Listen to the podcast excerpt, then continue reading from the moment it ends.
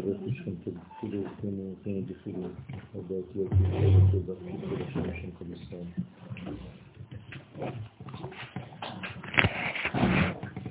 שלום לכולם. פעם שעברה התחלנו לדבר על הנקמה שהקדוש ברוך הוא מעורר על אומות העולם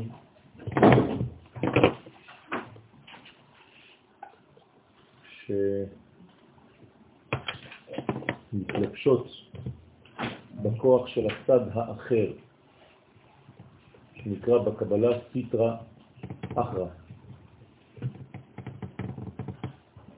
איך הוא עושה את הנקמה הזאת? על ידי זה שהוא מעורר וממלא ומתמלא רחמים על עם ישראל. הרחמים על עם ישראל, יש בזה קונוטציה של זמן, רחם, בלשון רבים רחמים. זאת אומרת שהגאולה היא מעין לידה, לידה מחודשת של עם ישראל, והרחמים האלה הופכים להיות בעצם מצד אחד רחמים לישראל, מצד שני דין על אומות העולם. רחמים זה קו אמצעי, זה נקרא אמת. למה זה נקרא אמת? כי ברחמים יש גם את העבר וגם את העתיד. במידת החסד יש מדרגה אחת. זאת אומרת, קו אחד, צד אחד. רחמים זה לא חסד, רחמים זה חסד ודין. זאת אומרת שיש ברחמים גם מידת הדין. זאת אומרת שיש גם חלק והתקשרות לעבר, והיה גם קשר לעתיד, קשר לעתיד. זאת אומרת שבמושג רחמים אנחנו לוקחים בחשבון את כל הזמנים, ולכן זה לא מתלבש גם כן בזמן. כשאומרים אמת, אומרים עבר ועתיד, דרך ההווה, נכון? א' זה המקור, העבר, ת' זה העתיד, ומ' זה האמצע, זה ההווה. לכן אומרים תיתן אמת ליעקב, אמת זה קו אמצעי, זה רחמים. אז הרחמים תמיד יש בהם זמן. וזה מה שקורה לעתיד לבוא, שהקדוש ברוך הוא נותן זמן ללידה של התינוק החדש, עם ישראל, ומצד שני זה מידת הדין על אומות העולם. כן, רבנית, נכון.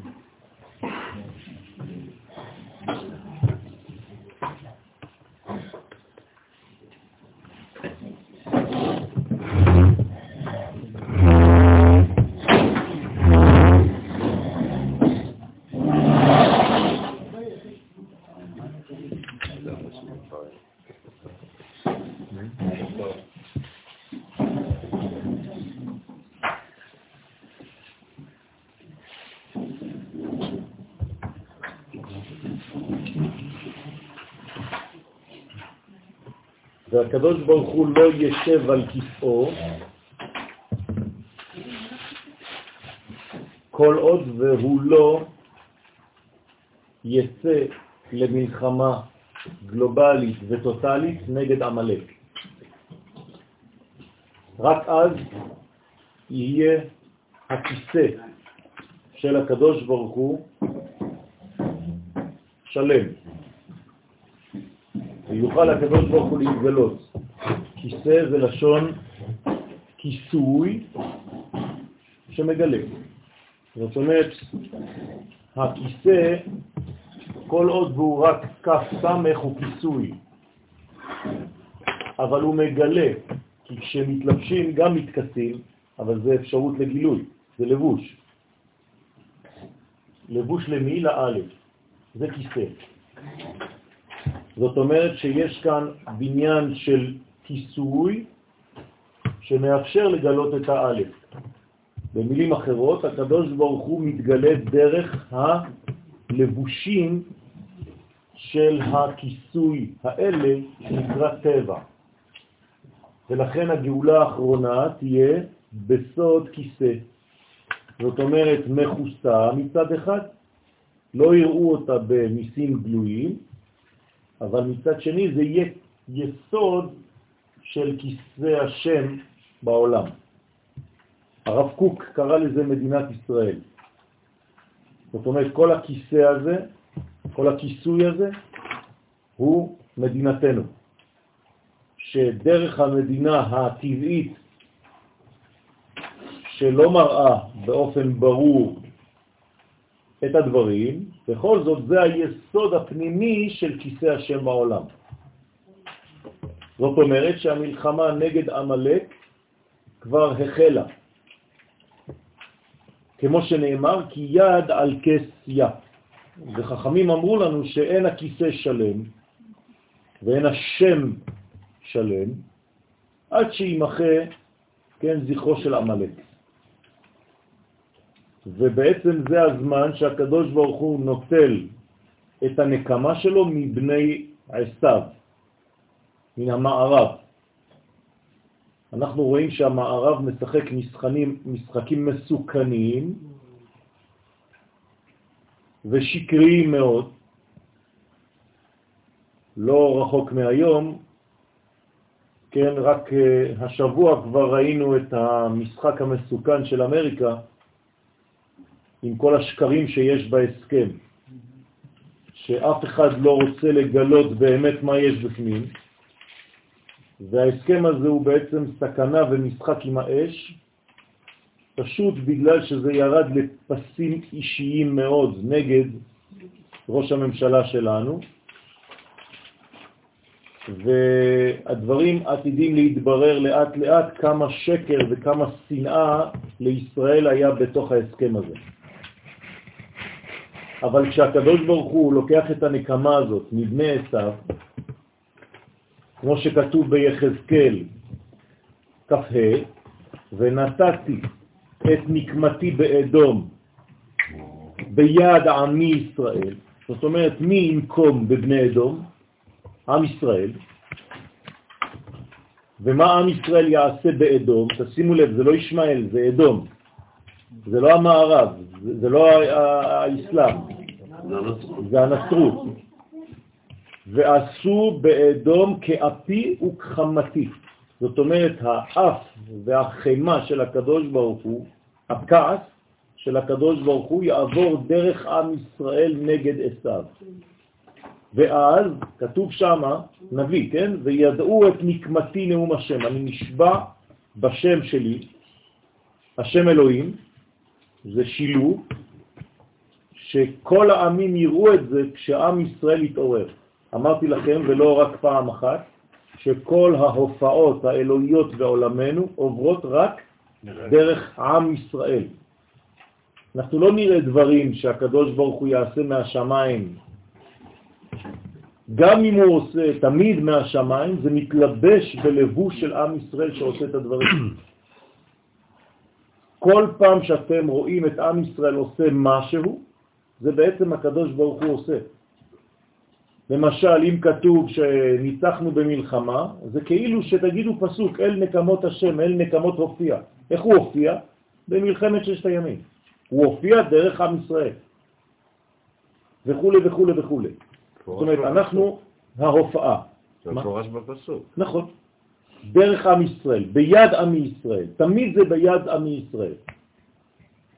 אני אומר את זה ואני מדגיש את זה כי יש הרבה אנשים שחיים בפנטזיות אודות הגאולה, אודות ההופעה האלוהית בעולמנו. הם חושבים שיש הופעות שהן לא עוברות דרך עם ישראל. אין דבר כזה.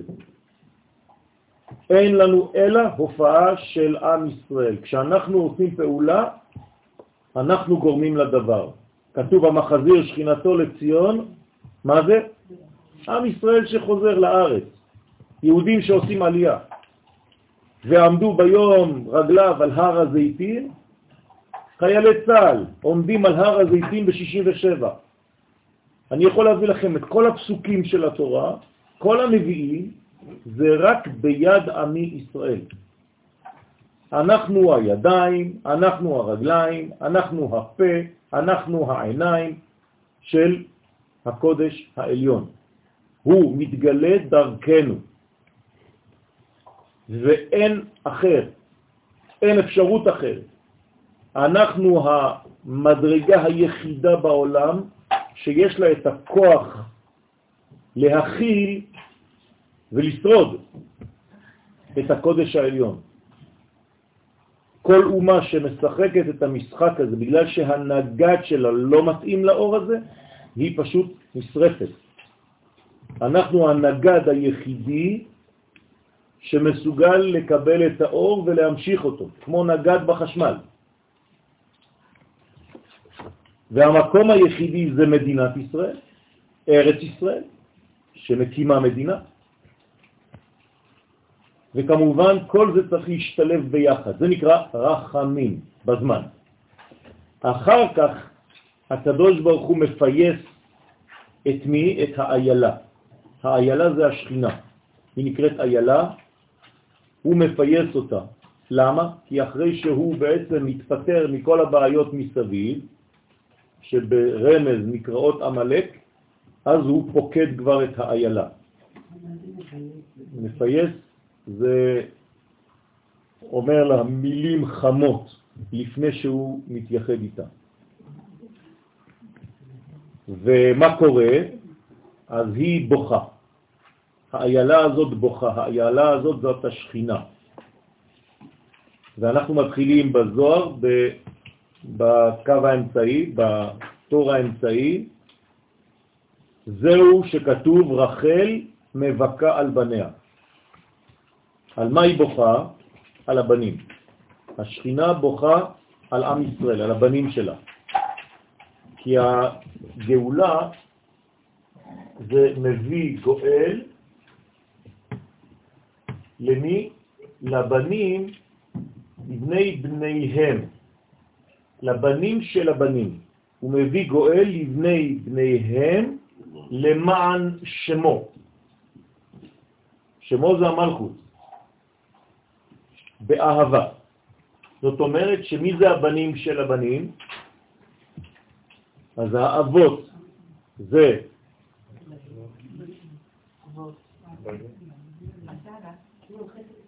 יפה, חסד, גבורה, תפארת. הבנים, מי זה?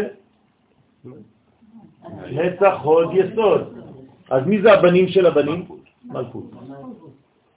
כלומר, בתוך המלכות עצמה, אנחנו מגלים, זה הבנים של הבנים, הוא מביא גואל לבנים של הבנים. כי בנים זה תמיד אה, זכר, גם אם זה בנות. בסדר? גם אם יש בנות, תמיד לוקחים את זה בזכר. לכן זה בני בניהם. אז זה המלכות. עכשיו, המלכות עצמה, האימא של עם ישראל בוכה, מבכה. על מי? על הבנים האלה. למה היא מבוקה? דהיינו על צערם של ישראל שסבלו כל כך בגלות אדום. היא בוכה עלינו בגלל שכל כך סבלנו במשך הגלויות האלה באדום, בכל הארצות, שעדיין יש חלק מעמנו שנמצא שם, עד דאומלה קוצ'ה בריחו לעברה לון מעלמה, עד שישבע לה הקדוש ברוך הוא להעביר ולבטל את בני אדום מן העולם. זאת אומרת שיש כל כך הרבה רחמים בקץ הימין, בזמן שאנחנו נמצאים בו היום, שהקדוש ברוך הוא כבר אי אפשר יותר, והצער של עם ישראל מתחיל לצוף אצל הקדוש ברוך הוא, והוא נשבע לחלות את כל בני אדום, את כל בני עשיו, ויקטול בהון. והוא יתחיל לעשות בהם הרג, הוא יתחיל להרוג אותם. קטלני. עד בהצטבע ימה מן דמהון, ויהרוג בהם הקדוש ברוך הוא עד שיהיה הים בצבע אדום מהדם שלהם. רוצה לומר שיוציא הקדוש ברוך הוא את כל ניצוצין הקדושים שנשארו עוד בקליפות. איך הקדוש ברוך הוא מוציא את הניצוצות מהקליפות? עלייה של יהודים לארץ ישראל זה כל הניצוצות שחוזרים לארץ ישראל, למקום, לגבול של הקודש. חייבים לצאת, יש זמן שאסור לחכות כבר. וכל המתנה זה נקרא ואחר, זה כבר איחור חז ושלום. מזה פחד יעקב אבינו, שנאמר ואחר עד עתה. התאחרתי יותר מדי, לקח לי זמן לעשות את הפעולה הזאת. בסוד מה שכתוב באיוב, חיל בלע ויקיענו. יגיע הזמן שהגלות תקיא את בני ישראל.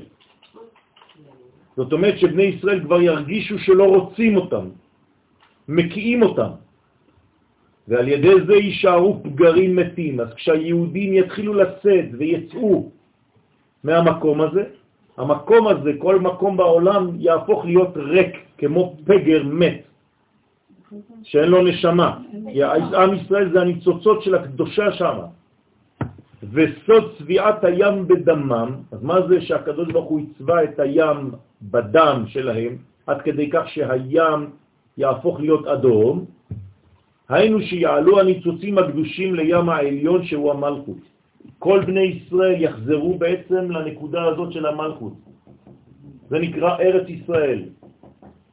רבותיי, אנחנו בארץ ישראל, אומר הזוהר הקדוש, בתיבת נוח.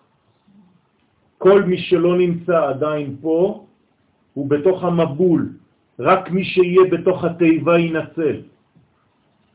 עכשיו התיבה קולטת אותנו, היא קוראת לנו. מי שומע את הקול הזה עולה מהר. עוד מעט סוגרים את הדלת של התיבה, כדי להינקות ולהתאר מן הקליפות. ודם רומז על ניצוצי הנפשות העולים לשם. זאת אומרת שכל הדם הזה זה בעצם כל הנפשות שיצאו.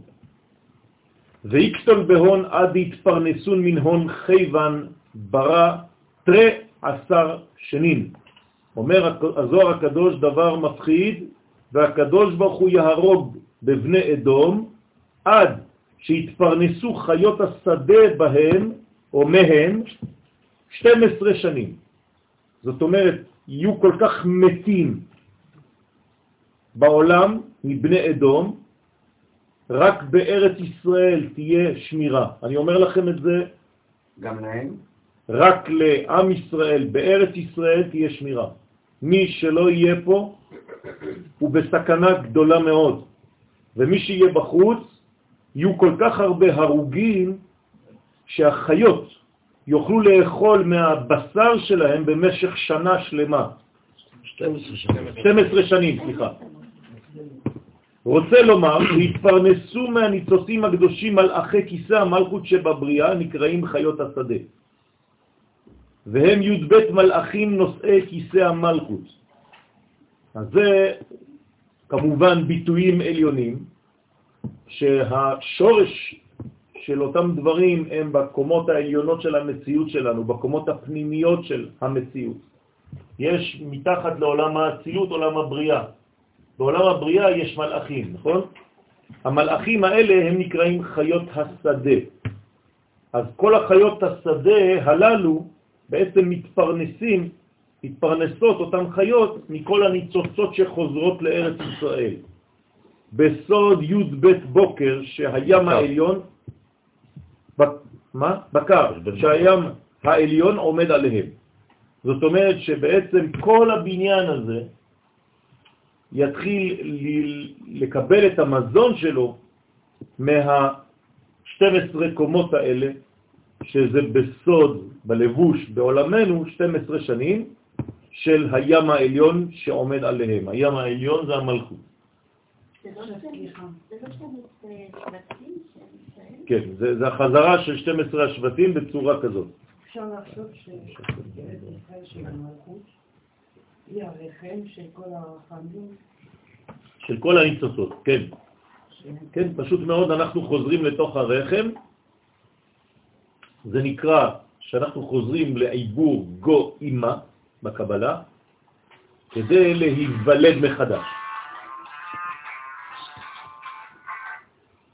ועופין דשמיא, שבע שנים, ועופות השמיים הם מלאכי, בריאה, יצירה ועשייה, בסוד מה שכתוב בקהלת, כי עוף השמיים יוליך את הכל. אסנת. וסוד שבע שנים, היינו כל המלאכים שנשבעה, שבשבעה, סליחה, היכלות דביה. למה הוא כותב על שנים? כי שנה בגמטריה זה ספירה. אז הוא בעצם לוקח את כל הספירות, זה קיבוץ של כל הספירות.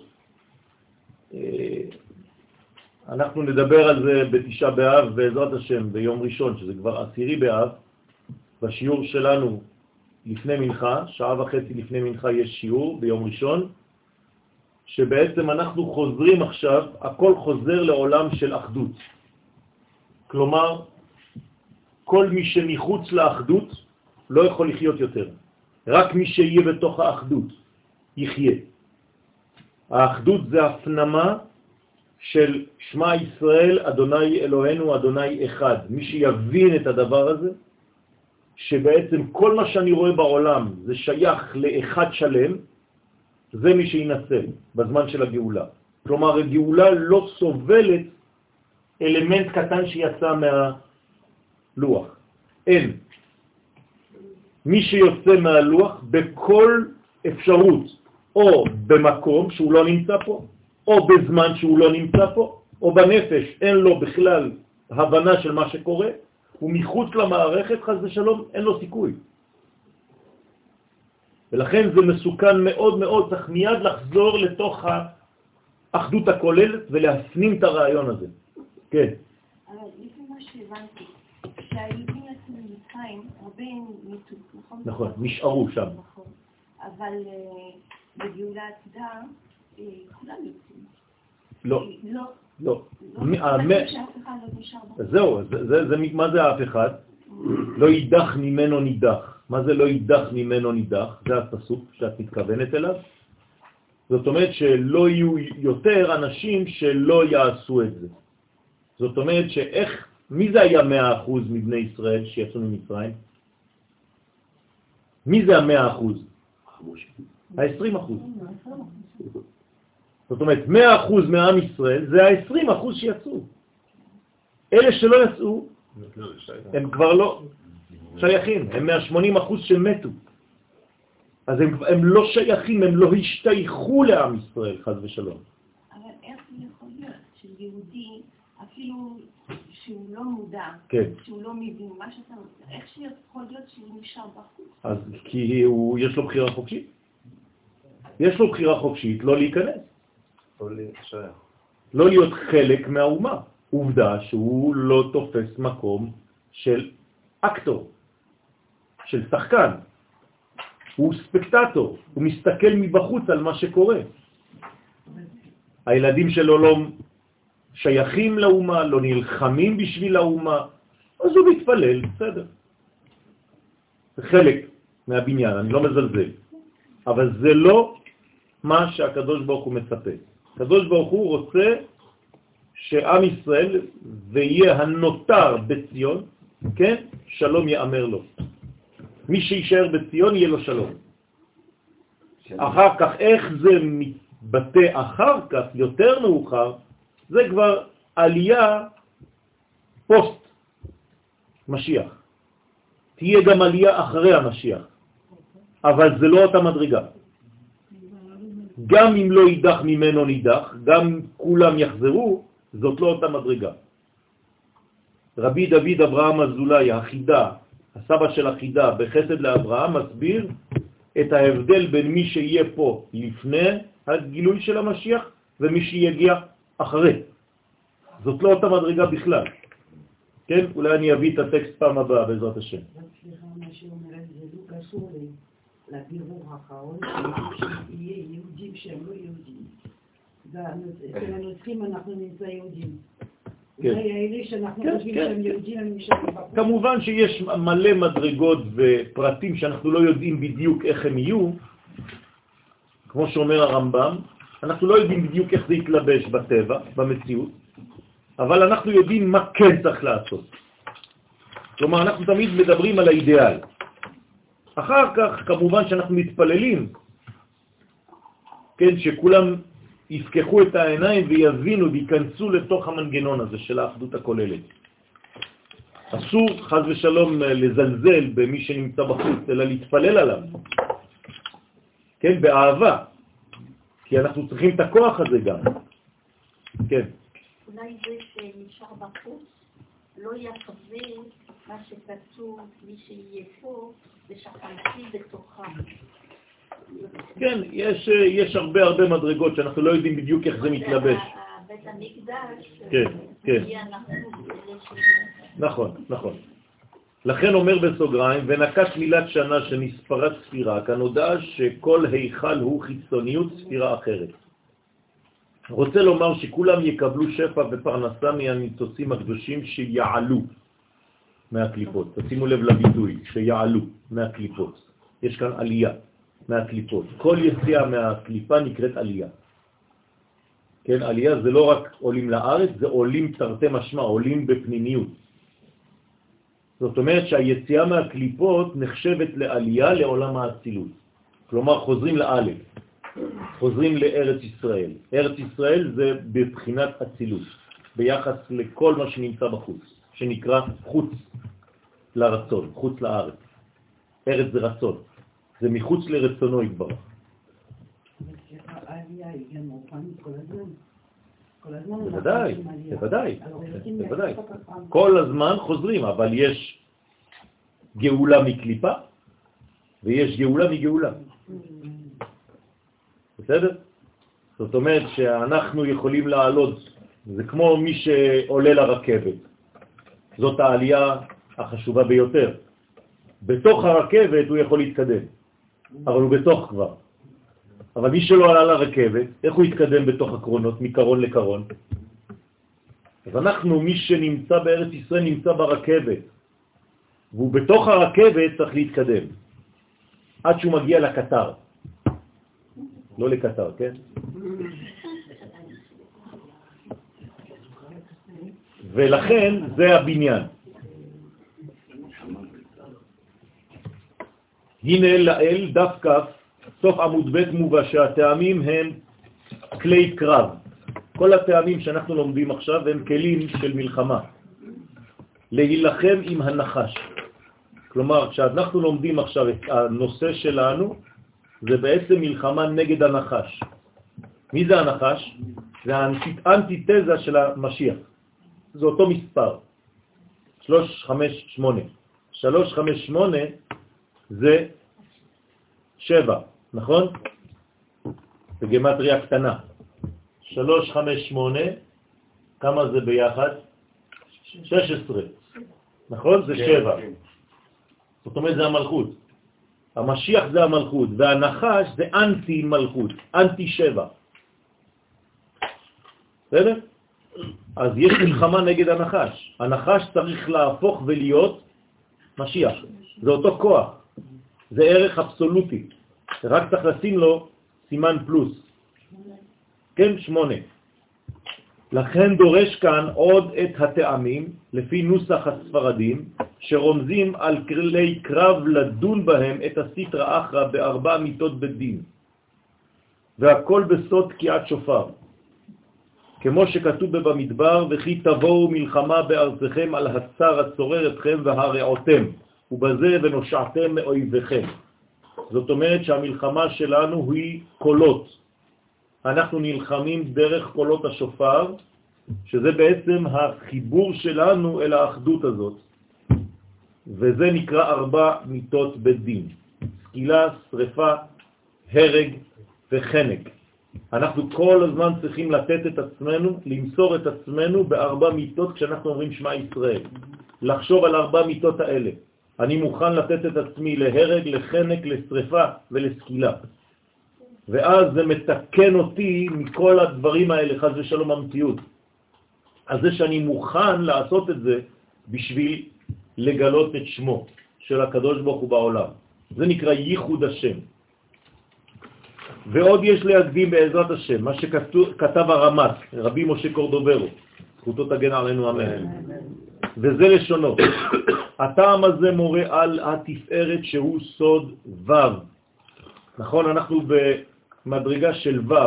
כשאנחנו נכנסים לארץ ישראל, ארץ ישראל היא בעצם השביעית, נכון? ששם צריך לגלות את השמונה. אבל איך מגלים את השמונה? למדנו. רק כשהשש, ו', מתחבר לשבע, ז', אז יש לנו ח', זה שמונה. כלומר, שמונה זה ו' פלוס ז', נכון? כמה ימים דיבר משה רבנו, ספר דברים?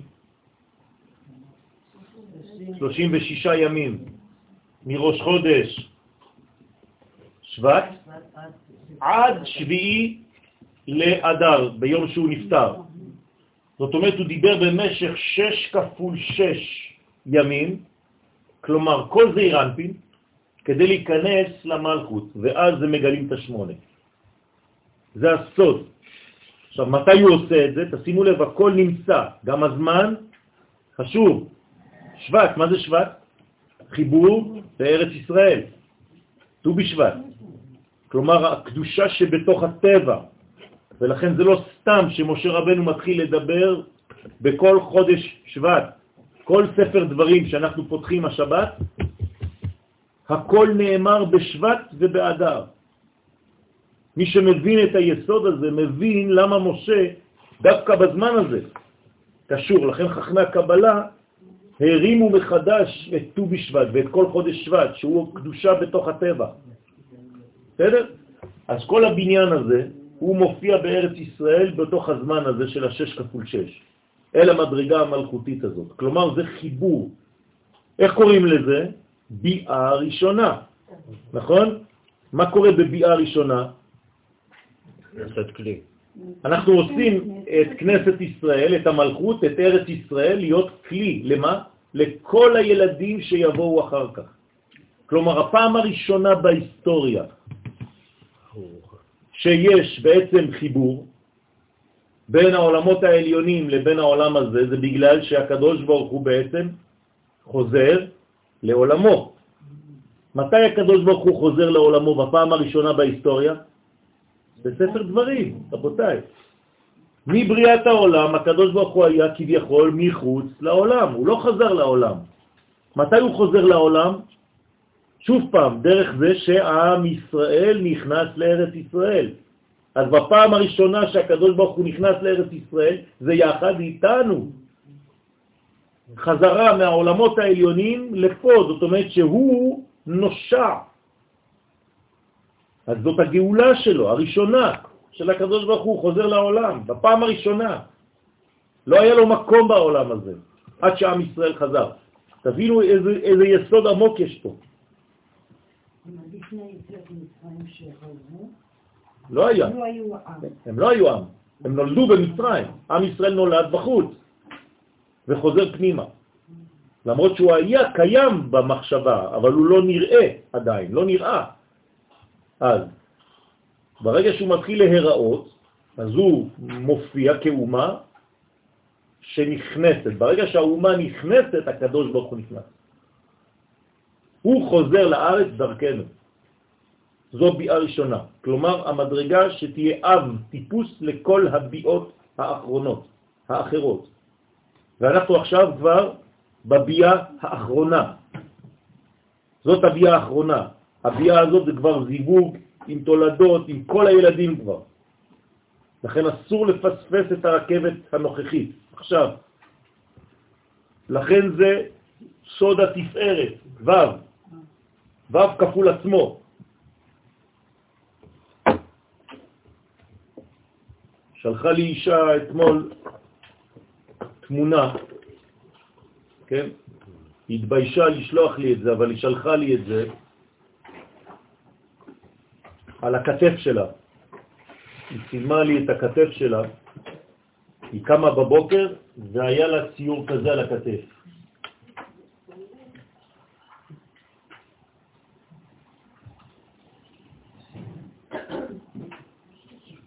אנחנו לא רואים כלום.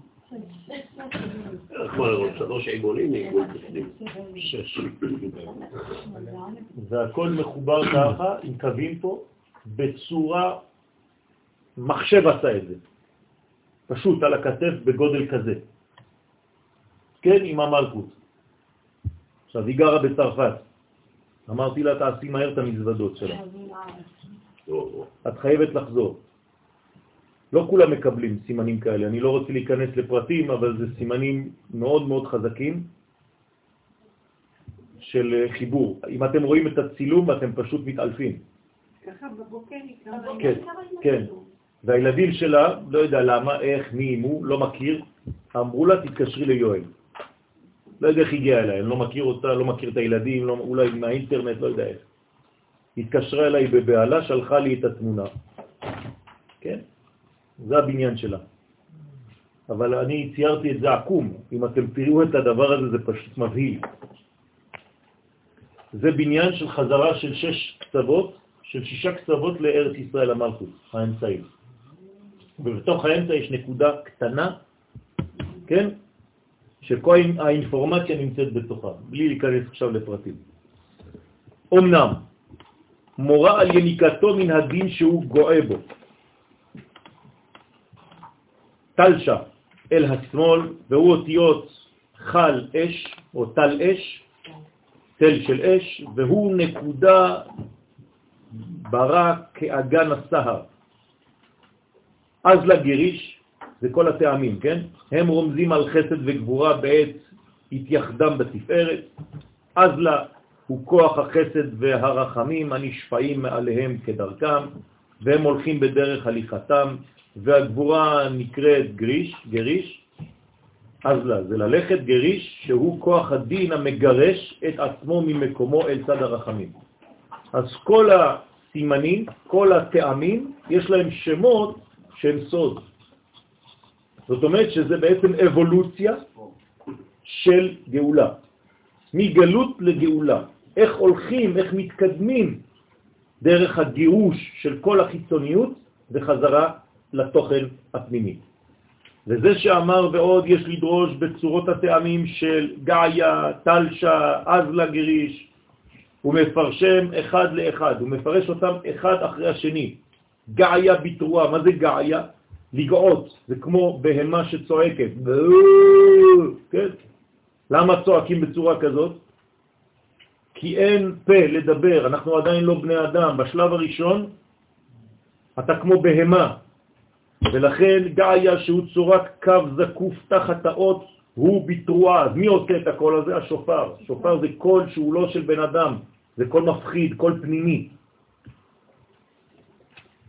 כן, עוד אה, שבועיים אנחנו כבר מתחילים לתקוע בשופר.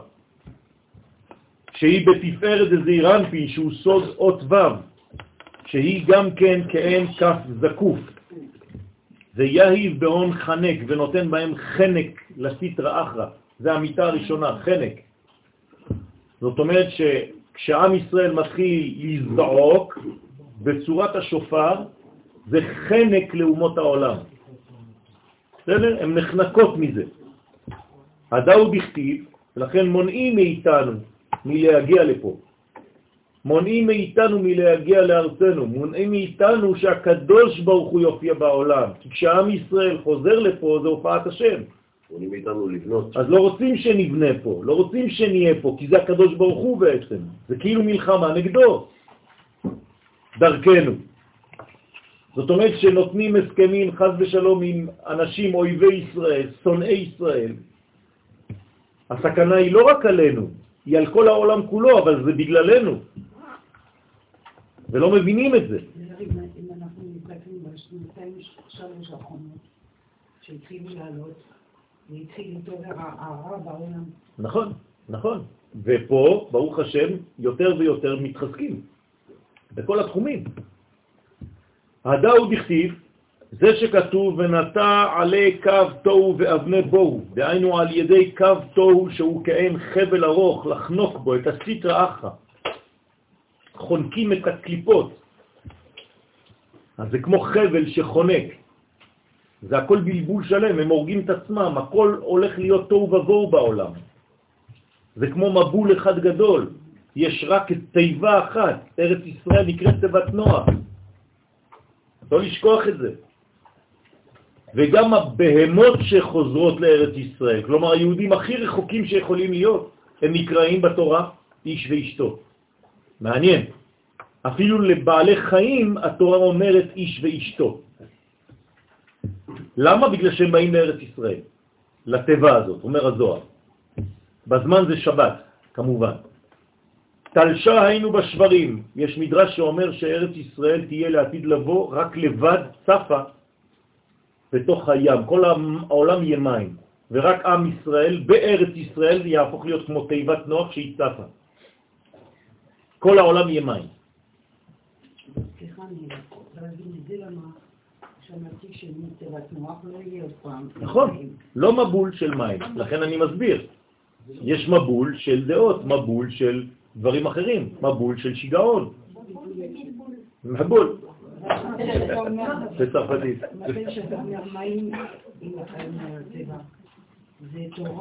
כן, כן, בטח, בטח, בטח, בטח. זה, זה, זה... מה יש בתיבת נוח? וגר זאב עם כבש, נכון? ונמר עם גדי ירבט. כלומר, כל האידאה של ימות המשיח, איפה היא נמצאת? בתוך תיבת נוח. ונער קטן רואה בם, זה מלך המשיח. זאת אומרת, כל מה שיש בטבע זה חזון הגאולה. שהחיות חיות ביחד, וילד קטן עושה להם סדר, זה מלך המשיח. כל הבניין הזה, ויש שלוש קומות. ארץ ישראלי ג' קווים, עולם התיקון. הכל הכל בנוי. גם האורך והגובה והרוחב של הטבע זה גמטריה שלום. זה נקרא סוכת שלום. זה, כל זה זה ארץ ישראל, רבותיי.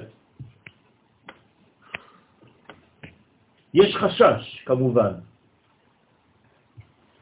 לא להפוך את ארץ ישראל לאלוהים. נכון? אנחנו יכולים לעשות עבודה זרה מארץ ישראל. אי אפשר. למה? כי כשאנחנו חוזרים לארץ ישראל, אנחנו כל הזמן צריכים לצאת לגלות. עכשיו, במקום לצאת לגלות רגילה, אז הקדוש ברוך הוא כבר תכנן לנו גלות יזומה כל שבע שנים. אנחנו עוזבים את הארץ, שמיטה. ואז אם אני עוזב את הארץ בשנה שביעית, אני לא צריך לצאת יותר לגלות. ככה אני גם לא יותר מדי בתוך הארציות, היא לא בולעת אותי, ואני בכל זאת בארץ. הקדוש ברוך הוא עשה מנגנון נפלא, רבותיי.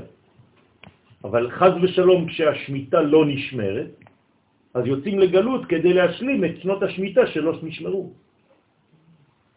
ברוך השם. בסדר? אז עכשיו אנחנו לא שומרים שמיטה כמו שצריך בינתיים, כי זה עדיין מדי רבנן, רבנן, לא מדבר. אבל כשעם ישראל יהפוך להיות רוב בארצו, שזה עכשיו כבר רק צריך שמישהו יגיד את זה, אוטוריטה רבינית, כן? אז אנחנו כבר נתחיל לעשות שמיטה דאורייתא, ממש שמיטה דאורייתא, ממש שבת. כן? ויובל, הכל יחזור. עוד כמה שנים אנחנו ממש במציאות אחרת של יהדות, רבותיי. אנחנו תשכחו את כל מה שאתם מכירים כבר היום, איך זה קשור? כן? איך זה קשור אחד בשני? השמיטה שהיא דאורייתא ודרבנן בארץ ישראל, שזה רובם? בגלל שרק המצוות הן רק כשעם ישראל נמצא בארצו. עובדה, אנחנו אומרים את זה בקריאת שמה, נכון? וחרף השם בכם, ואנחנו נצא, וכשאנחנו יוצאים, מה כתוב? שאנחנו נמשיך לקיים תורה ומצוות בחוץ, אבל מיד חוזרים לארץ. תסתכל על קריאת שמה, מה כתוב? בסדר, הכל כתוב שם. זאת אומרת שכל מה שעשינו בחוץ זה רק דוגמה כדי לחזור ולעשות הכל רק כשעם ישראל נמצא בארצו. בספר דברים, לפי מה שאנחנו קוראים ונקרא מחר, אין תורה בחוץ לארץ, אין מצוות בכלל בחוץ. זה רק לא לשכוח. זה לא אידיאל. כן, זה, זה, זה, זה, זה הציביל הציונים, זה, זה כבר אה, ב, ב, ב, בסימן, אני מדבר בתורה פה, לא, לא ב, בנח ולא במדרשים. בספרי או בספרה. אני מדבר פה על, על פסוקים מספר דברים, שזה רק בקרב הארץ. כל המצוות. לכן יש כל הסימנים האלה. תלשה, היינו בשברים, הוא מפרש את תלשה הוא אותיות תל אש, כגב דה כאין זה תל דה סליקה, סקילה, סליחה, סקילה, אש דה שריפה, אז יש לנו סקילה, שריפה, חנק, כמו שראינו פה. רוצה לומר תל הוא תל אבנים, לסקול בה את הסטרה אחרא.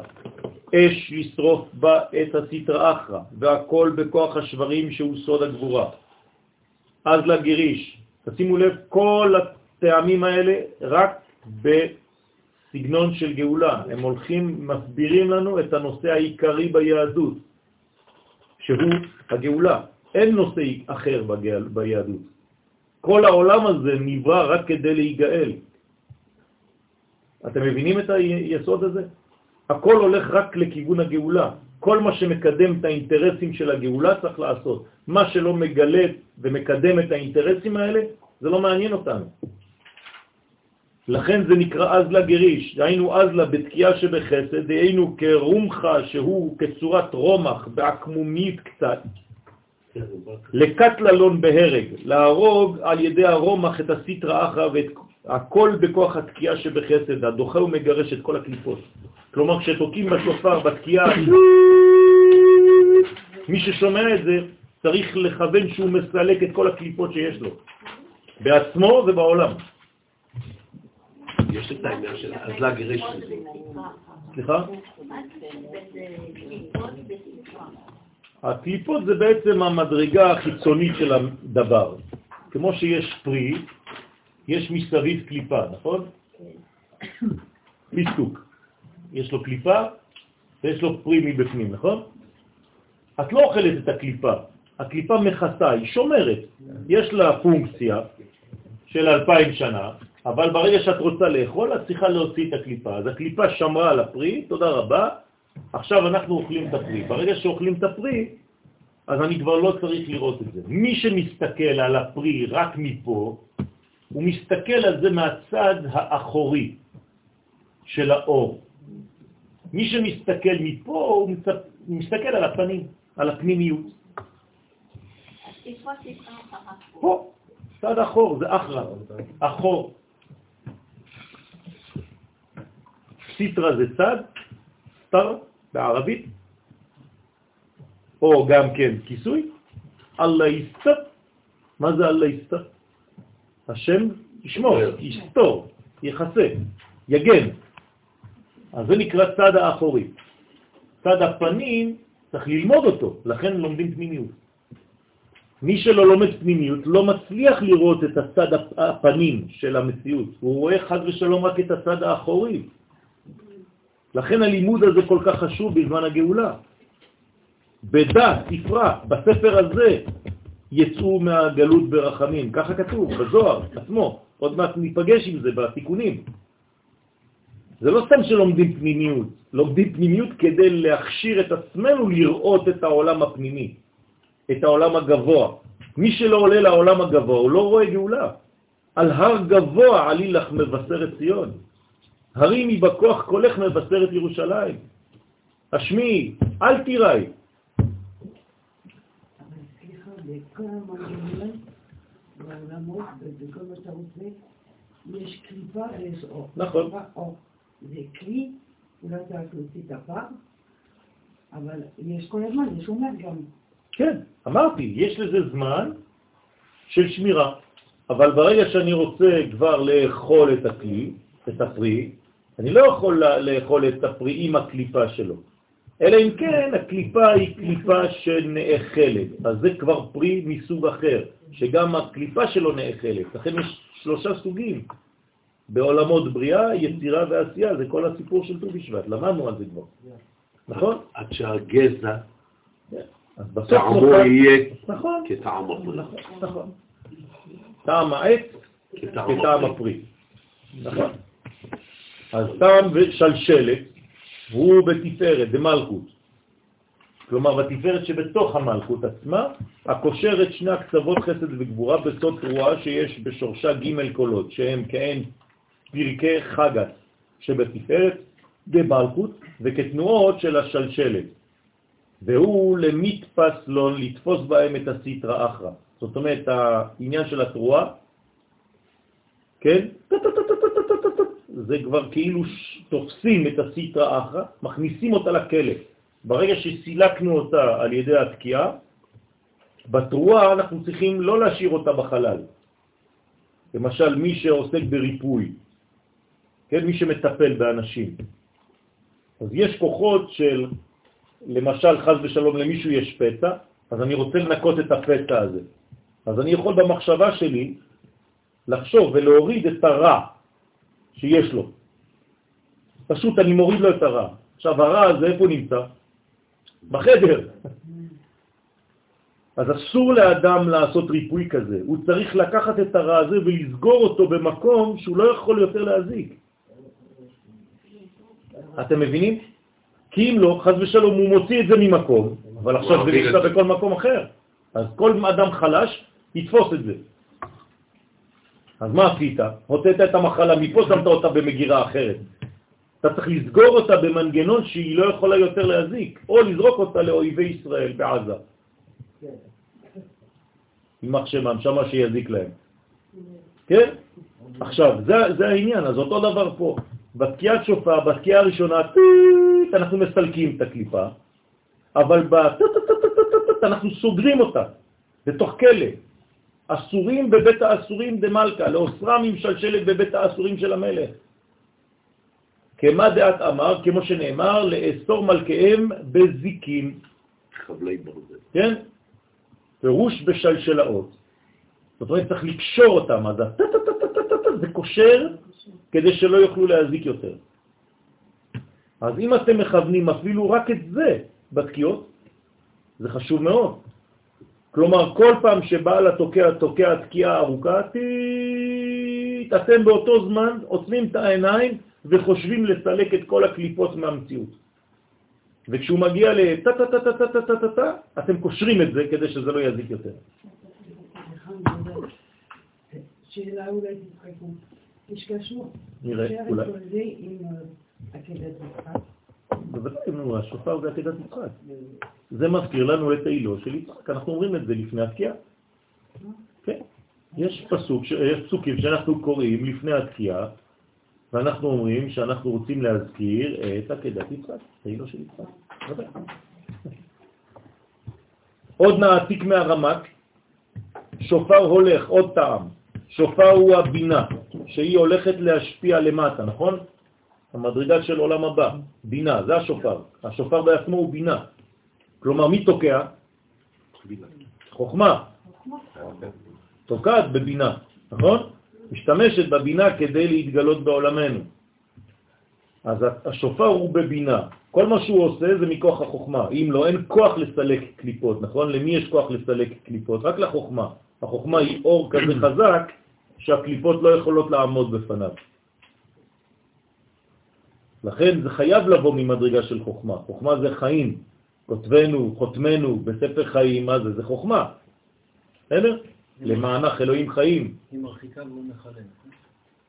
היא מרחיקה רק, והוא יכול להרוס, לחלות אותה. כן, נכון. אז הוא ביסוד המפסיק ומבדיל בין התפארת למלכות והוא באמצעם.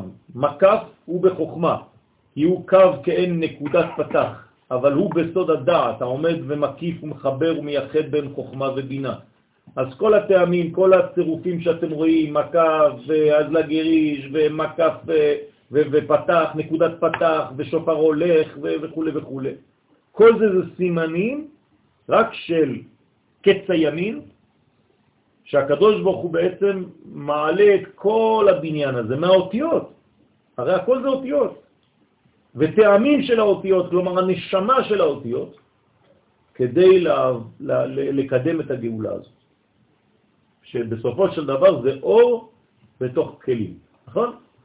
זה תיקון. אפשר להגיד שהטעמים זה כלי אחד? כן, זה מה שהוא אמר. הוא אמר את זה. נגד ה... כן. עכשיו, מה זה הסוד הזה של אור בתוך כלי, שזה תיקון? מתי היה בפעם הראשונה בהיסטוריה העולמית אור בתוך כלי? עוד פעם, בספר דברים, שעם ישראל חוזר לארצות. לפני זה אין. אין אור בתוך כלי. רק כשעם ישראל חוזר כעם לארץ ישראל זה אורות וכלים ביחד. לא היה דבר כזה, רבותיי, לפני כן. תבינו טוב. מה? בגן עדן? לא. גן עדן זה מצב נתון, זה לא דבר בחירי. נבראת ככה. אז מה עושים? מסלקים אותך משם, כדי שתחזור. זאת הפעם, זה. זה, מה זה? האידאל שאנחנו רוצים, אבל זה לא קורה. עד שעם ישראל לא עושה את הדבר הזה. וזה, זאת הפעם. עכשיו, בתלת יריש, למעשה, זה שתי קרני פרה שהולכים בצורה שמאלה וימינה. כן, אז למעשה בכל... לא קרני פרה, לא, לא קרני פרה, סליחה. זה מין צורת... זה רק כמו שופר כזה. כמו שופר. נכון. כן. זה הולך. מה זה אז לגריש? הולך לגרש. אז לה בארמית זה ללכת, נכון. גריש זה לגרש. זיל, כן. ובמילים שיש את, ה, את הסימן הזה של כן. גריש, כן, כלומר, כשאני מגיע לאטלה גריש בתוך, בתוך מילה, יפה יש... מאוד. שאלה מצוינת. אז מה אתה צריך לכוון? או, אז זהו, זה מה שאני יפה, שואל. הבנתי. אז זה לא, לא, להוצאת הקליפות בדיוק. ול- סילוק הקליפות. ולאכול את הפרי. נכון, לכן כשהוא קורא למשל בנוסח ספרדי, אה, אה, אה. כן, ככה הוא עושה, נכון? אה, זה הצורה. אז זה כאילו, אתה צריך לחשוב באותו זמן. מי שרואה את הטעמים, ולכן חשוב מאוד הטעמים האלה, שאתה צריך לסלק את ה... יש מקום עכשיו שיש לך הזדמנות לסלק את הקליפות מהחיים שלך, באותם מילים. זה סודות עמוקים, כל הטקסט בכלל שאנחנו קוראים. בבתי כנסת של מקובלים לא נותנים לקרוא למי שלא יודע את הטעמים. חשבתי שהכוונות זה מי שקורא. גם בוודאי, לכן אני אומר, הוא צריך לקרוא עם הטעם. כשהוא קורא עם הטעם, גם מי שלא מבין כלום מבין יותר את מה שהוא קורא. כי הוא יודע בדיוק מתי לעצור, מתי לנשום, אבל הוא יודע את כל הכוונות? הוא צריך לדעת. אז בוודאי. לא רק לשיר, כן? את הניגון של הטעם, אלא גם מה הטעם הזה אומר. זה מה שאנחנו מנסים ללמוד פה לאט לאט. אבל הוא בסוד הדעת העומד ומקיף ומחבר מייחד בין חוכמה ובינה. הוא מפרש עוד את הטעמים של שופר הולך. מה זה שופר הולך? עוד שם של טעם. פסק, מקף, כן? אתם רואים כמה זמן הזוהר כבר חוזר, אנחנו כבר כמה דפים על זה. קלא דשופרא סלקא בתקיעה. כל השופר עולה בתקיעה, נכון? עלה השם בשופר.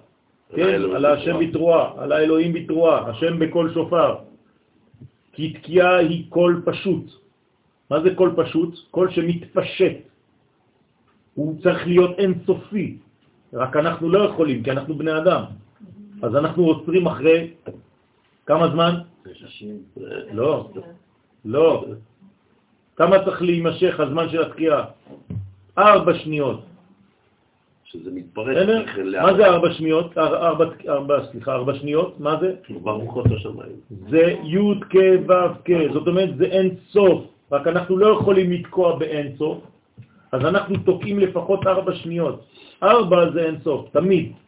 כמה רווח לבן יש בין הספרים בתורה? ארבע שורות, נכון? תסתכלו על ספר התורה עכשיו, כשנתחיל ספר דברים. אלה הדברים. לפני אלה הדברים יש ארבע שורות ואתה רואה אותן. ריקות. כי הן מסורטטות, חרוטות. חרוטות על הקלף. ארבע שורות. ואז פה כתוב אלה. ופה זה היה הסיום של הפרשה האחרונה, מטות מסעה. ארבע שורות, למה? חוזרים לאינסוף. אז ארבע זה אינסוף.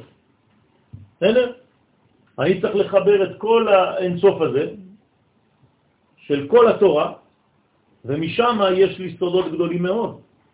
אמנם נתתי לכם דוגמה שהיא לא הדוגמה, כי ארבעת אלה לא, לפי התוספות לא שייכים באמת לבניין האחר, אבל אם אני סופר כמה שורות כאלה יש בכל התורה חוץ מאלה, כמה יש?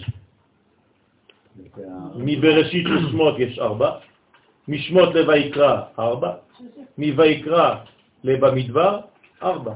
כלומר, ארבע כפול שלוש, 12 שורות. לכן, מי שכותב גט לאשתו, חייב לכתוב לה 12 שורות. למה? כי זה הגט, זה הגט. זה התורה שהיא לומדת ממנו, היא מקבלת ממנו, לכן הוא נותן לה בחזרה את הגט כי הוא משחרר אותה. אז הוא חייב לתת לה תורה שלה, כלומר תורת הלבן. זה סודות גדולים מאוד, רבותיי. אני לא יכול להיכנס עכשיו לכל הפרטים, אז למה לא לוקחים בחשבון גם עוד ארבע של בן במדבר לדברים? כי זה נקרא משנה תורה, זה לא שייך לבניין הזה, הוא חוזר להבין. הוא, לא, הוא חוזר אבל בצורה אחרת.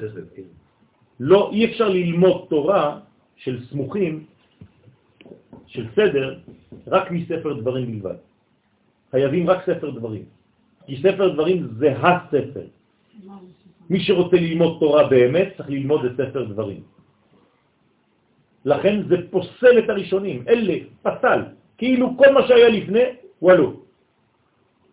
לכן זה נקרא אלה ולא ואלה, אין ואלה, זה אלה, כאילו כל מה שהיה לפני, וואלו. אלה הדברים, עכשיו. כלומר, תדע, תלמד את ספר דברים, תבין את הכל. עכשיו, מה יש בספר דברים? חזרה. לא חזרה, תורה בארץ ישראל. נכון, כי הכל מדבר על זה. רק זה. כלומר, כל מה שהיה לפני תשכח עכשיו. במילים אחרות, כשאתה נכנס לארץ ישראל, אתה צריך לעלות לריסט לעולם אחר. מי שלא עושה ריסט פה, לא הבין שום דבר. זה התורה האמיתית. אם זה היה ו, אז זה באמת... כאילו קושר. הוא כל קושר ה- אותנו. נכון, מוסיף. פה זה לא מוסיף, פוסל. אין- ו' חיבור. נכון. עכשיו, מה זה הראשונים? אז בראשית שמות ויקרא במדבר. כל זה נקרא ראשונים. אבל לא יסודות של... מה? זה חייב להיות יסודות, כי אם אנחנו בסדר. אבל היסודות שם לא תבין אותם אם לא תלמד את ספר דברים. כלומר, בספר דברים משה יגלה לך דברים שלא ראית שם. נכון, יפה מאוד. כל היסוד של תורה שבעל פה זה ספר דברים. כלומר, תורה של ארץ ישראל, זה תורה שבעל פה. ותורה שבעל פה זה הנשמה של התורה שבכתב, שקדמה לתורה שבכתב, רק לא התגלתה, כמו הנשמה שקדמה לגוף. אורות התורה. נכון. רוצה לומר, אם הדברים זה הטבע, זה אלוהים, אם נוסיף את העמים שלנו, של מי אנחנו פה, כן, ויוצא את השם של אלוהים. כן, זה התורה בטבע, זה הוויה בתוך אלוהים, זה חיבור או בכלי. סליחה, אני שפעם נלמד קצת שיעור עמידה עם בית, והשמונה, לדעת אם יש, זה נכון לחשוב שבתשע ספירות, אם אנחנו מבינים את השמונה, זה 72, וכל שם שלמדנו קשור לנקודה, בספירה, עין ב' זה תשע. תשע זה כל הספירות התחתונות, תשע? הכלי. עין ב', אבל אני, 72 זה תשע. לא, אבל אני לא הגעתי לתשע בסדר, ככה. לא חשוב, זה אותו דבר. אפשר להגיע מכל מיני כיוונים, אבל זה בעצם התשע ספירות התחתונות שמקבלות מהכתר. כלומר, כתר נותן לתשע תחתונות. זה נותן שמונה. זה נותן לו תשע, כלומר, התשע זה הלבוש של האחד. אחד מתלבש בתשע. זה אומר שכל שם שלמדנו הוא קשור לנקודה כן. כן, בוודאי. לכן, רוצה לומר שטעם שופר הולך רומז על תקיעה שהיא קול הולך ישר, לאורך הליל הוא קול תרועת מלחמה. כלומר, הקול הזה, איך, איך נאמר על הקול הזה בהר סיני? כן, זה קול השופר הולך וחזק מאוד. אבל עוד פסוק אחר שהוא לא נגמר אף פעם. יפה. ולא. יסף. כלומר, אין לו סוף. זה אין סוף. זה קול שאין לו סוף.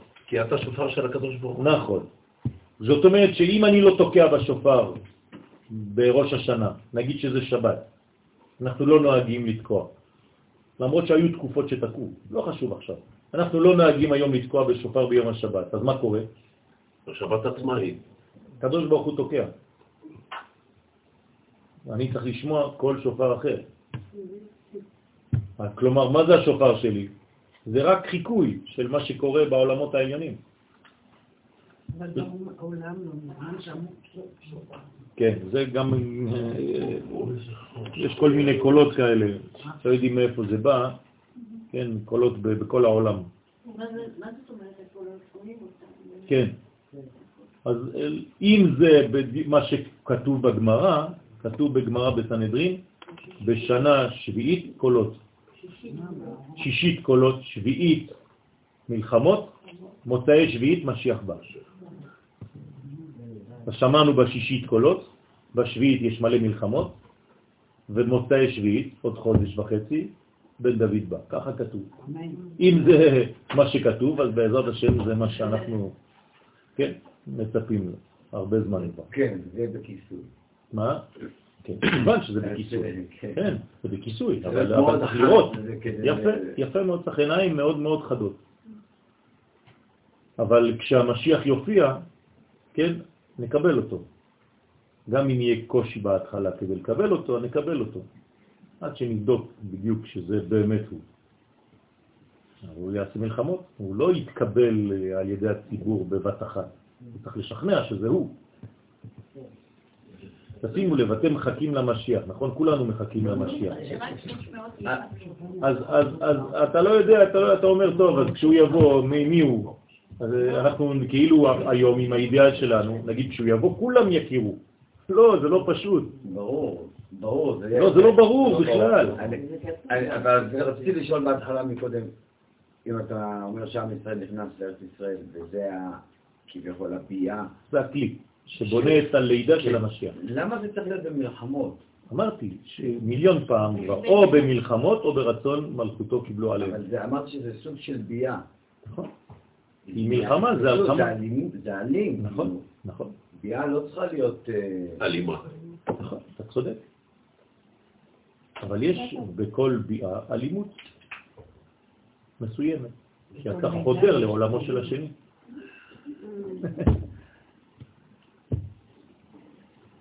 כן, זה לא פשוט בכלל. כל כניסה לתחום של האחר, יש בזה אלימות מסוימת. אז זה גם מלחמה. שיעור תורה זה לא מלחמה?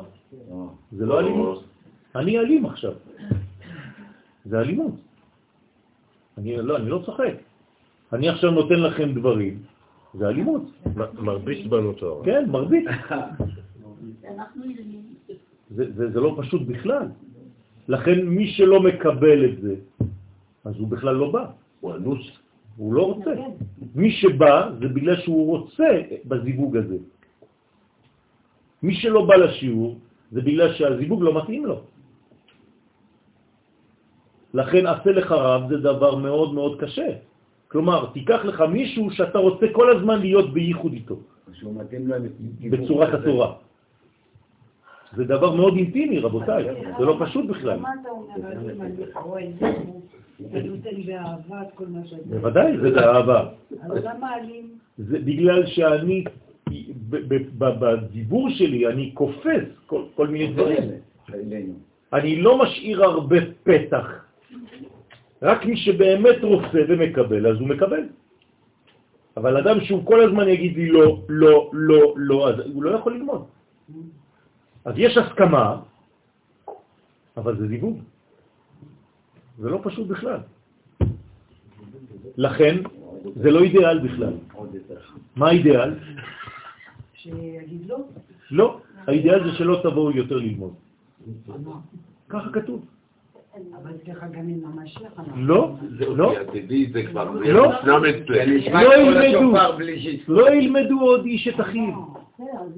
את רואה למה, למה קשה? יש אנשים שלא רוצים אפילו את המשיח בגלל זה. כי כולם ידעו אותי. לא. לא, לא. ילמדו אותי. את מבינה עכשיו? יכירו וידעו כל מה? נכון, אבל, אבל, אבל זה לא יהיה לימוד כמו שעכשיו.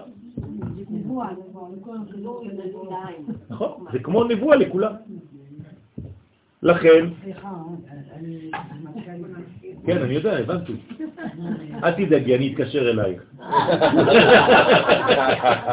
מה נלמד, זה אומר, אנחנו נהיה במדרגה אין סוף? כן, את במדרגה של, של הכרה של הכל. יהיו. אל תדאגי, לא, לא. בעזרת השם צריך לצפות לדבר הזה. זה הבניין האמיתי, זה האידיאלי.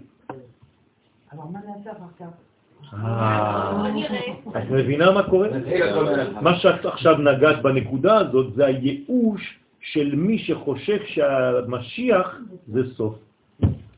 כלומר, כל החיים שלו הוא חיכה, חיכה, חיכה, חיכה ליום הזה, ביום שהוא מופיע, הוא אומר? זהו, עכשיו אנחנו מתייאשים, אין כבר למה לצפות. אז מה קורה לאנשים כאלה? שנייה, אני מסיים. הם מעדיפים שהמשיח לא יבוא, כי הם כל הזמן בלחץ הזה, בציפייה. ברגע שהוא יבוא זה כבר ייאוש בשבילם, זה כבר, חד ושלום, הם כבר בדיכאון. אני מאוד מצטערת להסתכל אותי, אני לא מחכה לו בכלל. אני בשבילי זה גילוי השם משיח. יפה. אני רוצה רוצה אה, שכל העולם...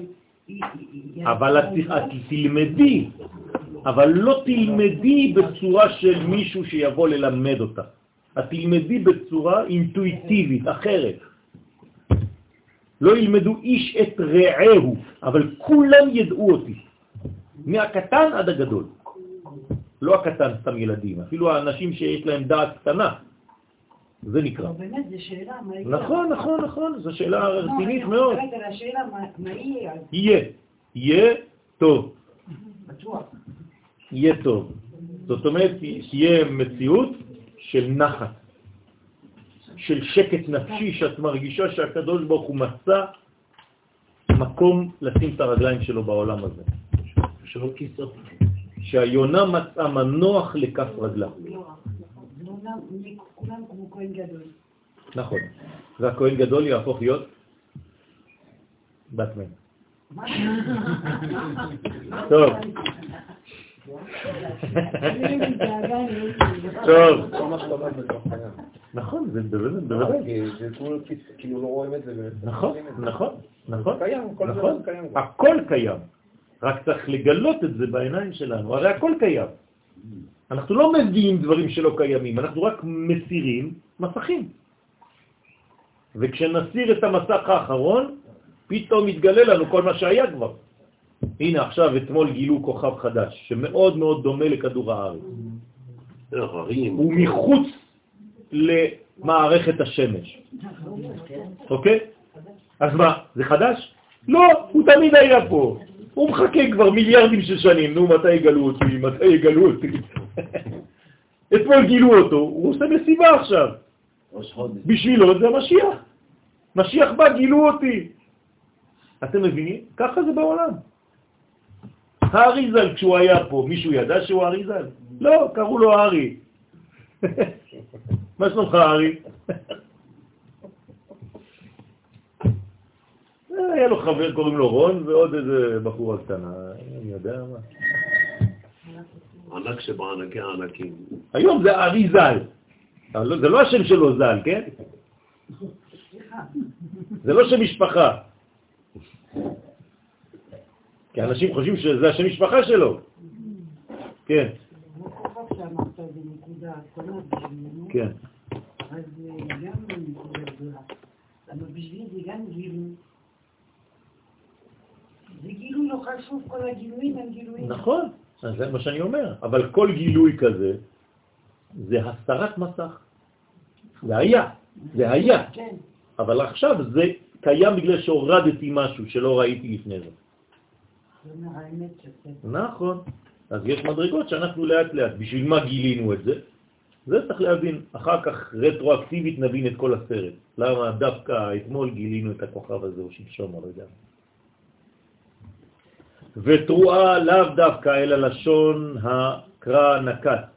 הכוונה התעוררות מלחמה. תרועה זה לאו דווקא התרועה, אלא זה כל ההתעוררות. במילה תרועה יש להתעורר.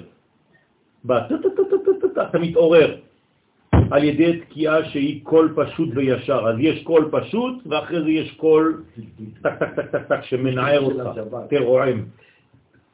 ודע שופר הולך, זה נקרא שופר הולך. מה זה שופר הולך? ראיתם פעם שופר הולך? כן? אלא שהוא, זה תהליך. השופר הוא תהליך של השתפרות, של שיפור. זה הסוד של טעם שופר הולך. אז הוא הולך ומתפתח. הקולות שלו הולכים ומתפתחים. וזה אנחנו. אנחנו השופר הזה. הקדוש ברוך הוא תוקע בנו. כן? בנחיריים. ויפח באפיו נשמת חיים. ומה עשה הקדוש ברוך הוא? ואז פתאום נהיינו חיים. כן. זה מה שאנחנו עושים לשופר. כן? הנשמה נכנסת מפה, רבותיי.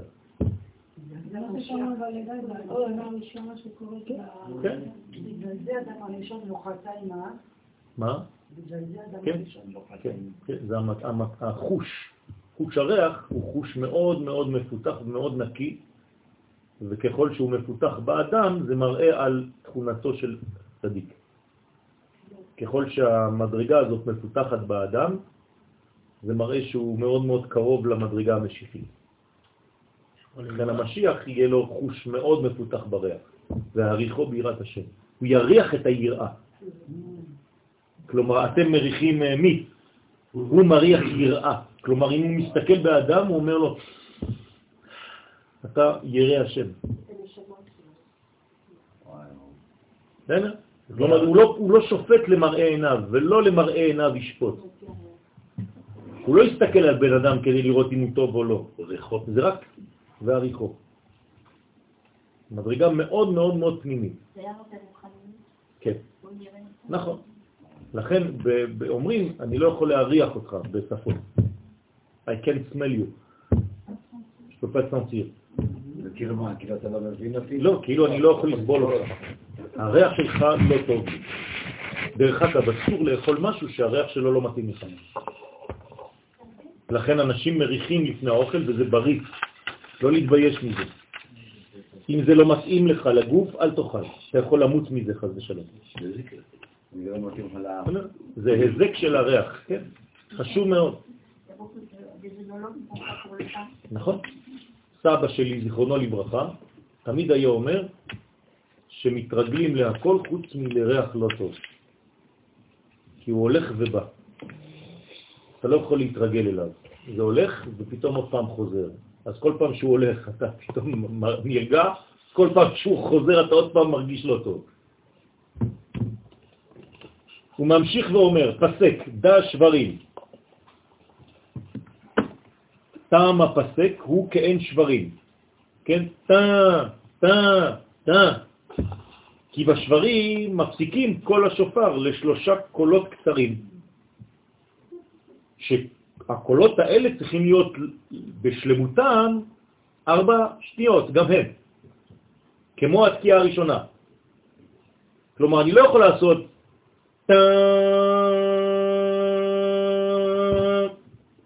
ואחר כך טה טה טה, לא. הטה טה טה צריך להיות באותו אורך של הטו הראשון, שזה מורה על דינים קשים. מה זה הדבר הזה? זה כבר דינים. למה? כי פה זה שברים, שברים זה דין. כלומר, לקחנו את השלם ושברנו אותו. יש פה משבר. המשבר הזה כן, הוא חיובי, ברור. הוא חייב להיות, הוא חלק מהמציאות, כי השלם הזה הוא לפניי, לא עשיתי כלום בשבילו. אין לי בחירה בשלם הזה. זה כמו מדרגה של אחור באחור. השבירה זה מדרגה של נסירה, והתרועה, זה כבר ההשתתפות שלי כבן אדם ברצון לחזור לטו האחרון. לכן כל הזמן יש טו, טו, טו, טו, טו, טו, טו, טו, טו, טו, טו, טו, טו, טו, טו. תמיד צריך לסיים. עכשיו, מה ההבדל בין הטו האחרון לטו הראשון? פה זה היה בלעדיי, פה זה יחד איתי, אני עשיתי. אתה שותף. אני שותף לתהליך. למה? כי היה משבר. מסירה. ובגלל זה אומרים שאדם הראשון בכוונה, בכוונה, שמעתי ככה, כן. בכוונה הוא אכל כן, את הפנים. כן, זה המקובלים אומרים. זה גם סוג מסוים של טרנספורמציה, שהאור עובר מקו ישר לנקודות כדי שאנחנו נוכל להכיל אותו. כן, לא נכון, נכון, נכון. זה המשבר, זה הצמצום. נכון. עכשיו, כמה נקודות פה יש מינימום? תשע. תשע. אה, תשימו לב. חייב שיהיה תשע. אז זאת אומרת שמה זה פה? זה שלוש. שלוש שלישיות. ומה זה פה? זה גם תשע אחד גדול. אז הכל תשע בעצם. זה האמת, גמטריה אמת. אמרת פעם באיזה שיעור ש... זה לידה גם. עקודים, עקודים, אה, את עקודים, עקודים, נקודים וברודים. נכון. זה עולם התיקון. יש ארבע שורות עשית, ארבע אותיות וכאותי. כן. זה המדרגה הראשונה שהייתה לפני, הה זה השבירה הראשונה, ו' זה הנקודות, והה האחרונה זה המלכות גילוי. זה מעשה הפקיעות הן כל בעולם. זה סיפור הגאולה שלנו, זה כל הסיפור של העולם. מה, פשוט, מה, איך לא ידעתם את זה קודם? נכון. זה לא נקרא בעולם העשייה, כי אתה יוצר, אתה עושה בעצמך. אנחנו פועלים בעולם העשייה, אבל אנחנו פועלים על כל העולמות. נכון. זה כולל את הכל. אין, אין, אין, אה, יש הב- הבדלה, אבל אין ניתוק. בוודאי. הרי כל עולם כולל את כל העולמות. זה בדיוק הבעיה שלנו היום. הבעיה שלנו היום, כן, ראיתי איזה שיעור שממש, אה, לא יודע איך אפשר לכתוב דברים שטויות כאלה, כן, ש- ש- אומר שהקדוש ברוך הוא רוחני. שם- אני מכיר רק רוחני אחד, הוא באיראן, הקדוש ברוך הוא לא רוחני בכלל. מה זה רוחני? חז ושלום, אתה סוגר את הקדוש ברוך הוא במגירה של רוחניות? זה אין סוף, אתה לא יכול להגדיר את זה. אז היום מה קורה לנו? אם אתה רוצה להגיד שמשהו זה קדוש, מה אתה אומר? זה רוחני. ואם אתה רוצה להגיד משהו טמא, זה גשמי. זה דבילי. אין דבר כזה במציאות. המציאות שלנו זה הכל. כשאני רואה את החבר שלי, אני יודע שזה נשמה בתוך גוף, אסור לי להפריד ביניהם. אני צריך לראות מציאות שלמה. זה הגלות. הגלות גרמה לנו לחשוב שהדברים של הקודש הם בשמיים, והדברים של החול הם פה. זה נצרות, זה השורש של הנצרות. אבל מה זה נצרות? זה יהודים. היהודים הראשונים, האחרונים, זה הנוצרים שהתחילו, חד ושלום. זה, זה, צריך להבין שיש פה בעיה גדולה מאוד. אז גם אדם הכי הכי לא מבין כלום, הוא קשר, קשור לקודש. למשל, בגמרא מסופר שיום אחד לא ידעו איך לעשות קורבן, אם לעשות קורבן, כי לא הסכימו בין כמה כתות ביהדות, זה היה שבת. אז מה עשו? אמרו, אבנים זה מוקצה, נכון?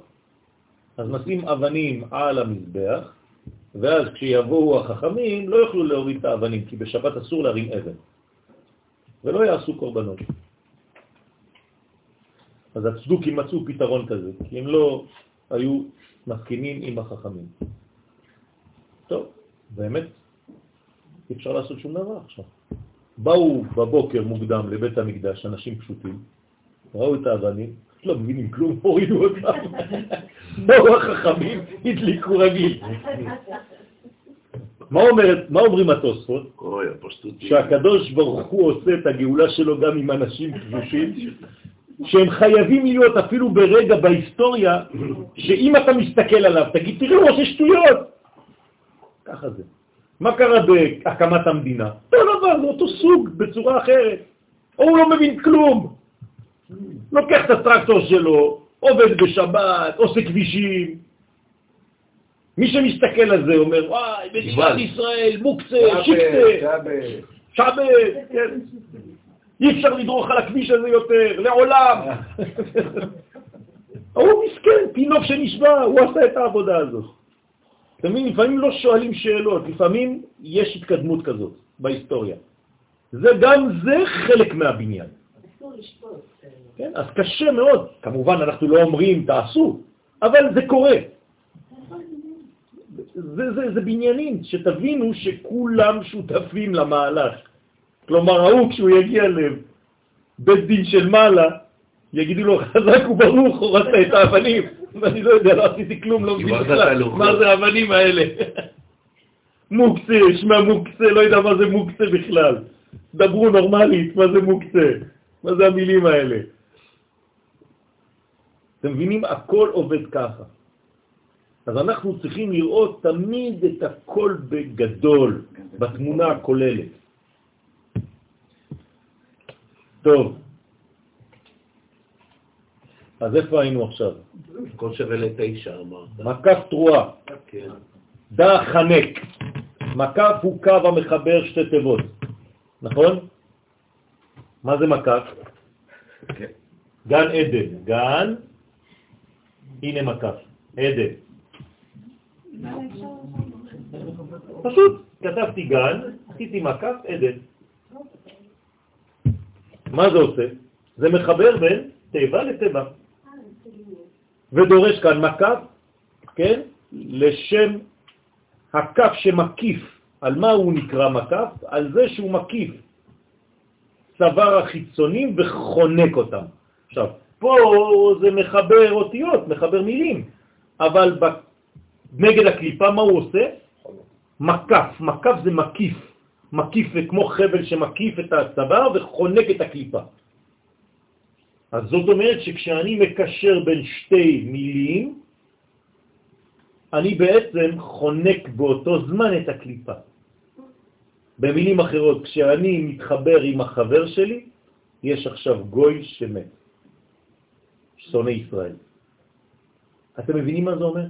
אם יש מקף ביני לבין אחי, לבין אחותי, אם אנחנו אוהבים את עצמנו, אנחנו מחסלים את האויבים שלנו בלי לעשות כלום. רק על ידי החיבור בינינו. גם אם זה וזה לא שווים, לא דומים בכלל. כן, הר סיני, הר סיני. שום אותיות מפה לא נמצאות פה. בכל זאת זה חיבור. אחד. אחד, כי יש מכנה משותף. אחרי זה תעבוד כדי למצוא אותו. כן. כששאלה שורשן יצאה מגוש קטיף, אז היא אמרה, איזה אהבה יש פה? הם לא שומעים אותנו בכלל, הם לא רואים אותנו בכלל. כן. חנן פורת אמר לה, אהבה תנצח. היא אומרת לו, איזה אהבה? על מה אתה מדבר איתי? היה דו-שיח מאוד מאוד קשה ביניהם. זה נכון מאוד ואתה יודע מה היא אמרה אתמול, שלשום? שהוא צדק. שהוא צודק. בוודאי שהוא צודק. גם גוש קטיף, רטרואקטיבית, זה חלק מהבניין, אין מה לעשות. ברגע שזה קורה, זה מדרגה שחייבת להיות. אל תפסיק להגיד בגלל זה הלל ביום העצמאות, זה, דיב... זה אידיוטי. זה חלק מהבניין. יש בתוך הבניין הכללי משברים. זה לא אומר שהגאולה הפסיקה. לא, זה חלק מהתהליך. לכן, עוצמתי. והוא מצד התרועה שבתפארת, כדי, כי המפרש להלן ודאי הוא, וזה מה שכתוב במתן תורה, ויהי כל השופר הולך ומחזק מאוד, ודורש כאן שלושה, שלוש מילות, כן? שלוש מילים, אלו על התקיעה שברים תרועה. זאת אומרת, ויהי כל השופר. זאת אומרת שיש כאן בעצם שלוש מדרגות, כמו תקיעה שברים תרועה. כי מילת הולך, כל השופר הולך, רומז נגד תקיעה, שהיא קול פשוט שבחסד. כל השופר הולך, שהוא מתפשט, ומילת וחזק רומזת על השברים שבגבורה, שהוא דין חזק, ומילת מאוד רומזת על התרועה שבתפארת שנקראת אדם, כמו שכתוב בישעיה, כתפארת אדם שהוא אותיות מאוד. זאת אומרת?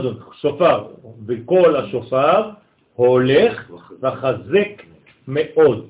הולך תקיעה וחזק שברים מאוד תרועה. אתם רואים עכשיו למה מאוד הוא אומר שזה אדם? כי פה זה השותפות של האדם בתוך התהליך. הולך זה מעצמו, חזק זה גבורה, ומאוד זה שותפות של האדם. סליחה, אם השופר תקליט, אנחנו לא תוקעים כל יום. תוקעים. יש אנשים שעושים תיקונים וציבורים ואפילו ריפוי עם שופרות. כן. עכשיו, אי אפשר להשתמש בכלי הזה כל הזמן, יש גם זמן שאסור, בלילה. אבל אתה כשאתה אומר להם, יש לי בית דין, הם באים פעם בשבוע בבית שלי. בלילה? לא, לא תוקעים בשופר בלילה. שמה. בסדר? לכן בראש השנה תוקעים רק ביום, לא בלילה. לילה. נכון, אבל אנחנו תוקעים, אנחנו לא צריכים להיות מולה. אנחנו פשוט אה, מתעסקים בחסד, לא יוצאים למלחמה. אני רק מוסיף אור, זהו, אני לא עוסק בזבל. הדור שלנו לא הולכים ללילה כדי להילחם נגד הלילה. אני פשוט רק מוסיף אור. ברגע שאני מוסיף אור, אמרתי לכם, אנחנו מתחברים בינינו, מספיק. לכן המאוד אומר לנו גם כן בראשית, וירא אלוהים את כל אשר עשה והנה טוב מאוד. אומרים שם החכמים, מה זה מאוד? מלאך המוות. מה הקשר? רומז על המוות, כמאמר חז"ל על הפסוק והנה טוב מאוד, שמצד, כן, שמצדו הוא המיטה.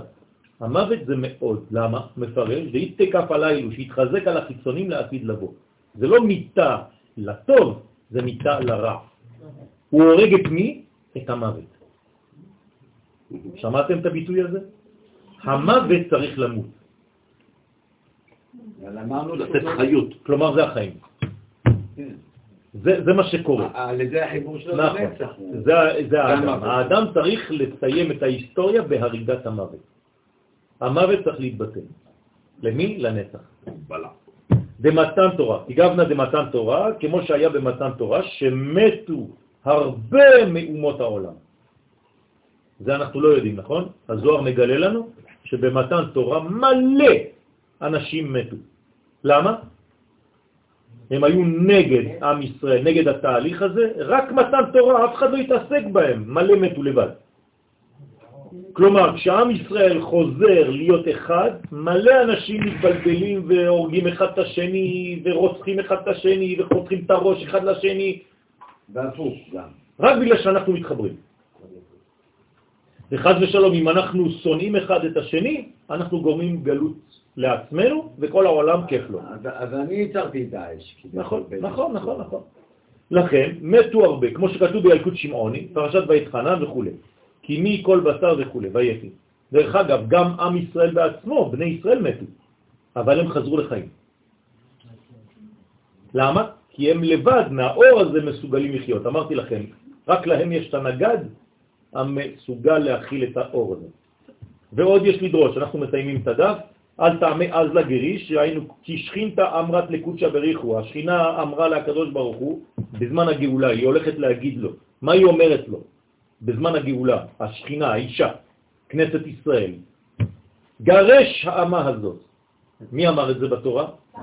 יפה, כמו ששרה אמרה לאברהם, תגרש את הגר, אותו דבר השכינה עכשיו בגאולה אומרת לקדוש ברוך הוא, תגרש את כל מי שלא אשתך.